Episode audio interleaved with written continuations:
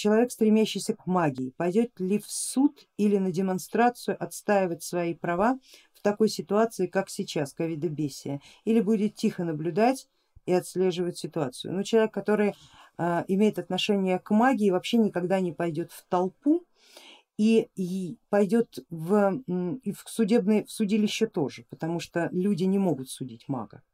И маг не выносит свои дела на, как бы соглашаясь с человеческими законами.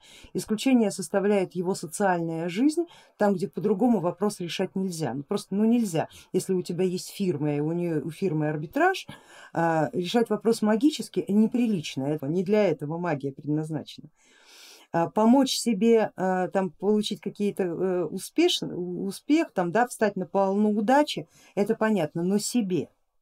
А вот для компании, для других лиц это, это не принято, это считается мавитон. С людьми надо решать вопросы по-человечески, в магии магически, с животными по животному, то есть на каждом уровне решение своего рода проблем.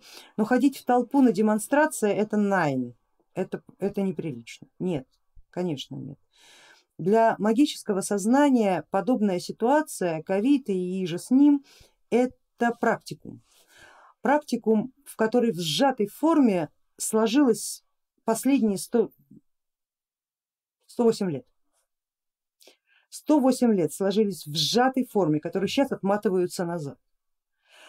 Мы сейчас на этой волне можем переиграть прошлое, мы можем исправить кое-какие ошибки своих предков, мы можем исправить настоящее, то есть войти до точки последнего сохранения. Если вы это видите, вы сейчас моментально будете пересчитывать все алгоритмы развития своей собственной судьбы.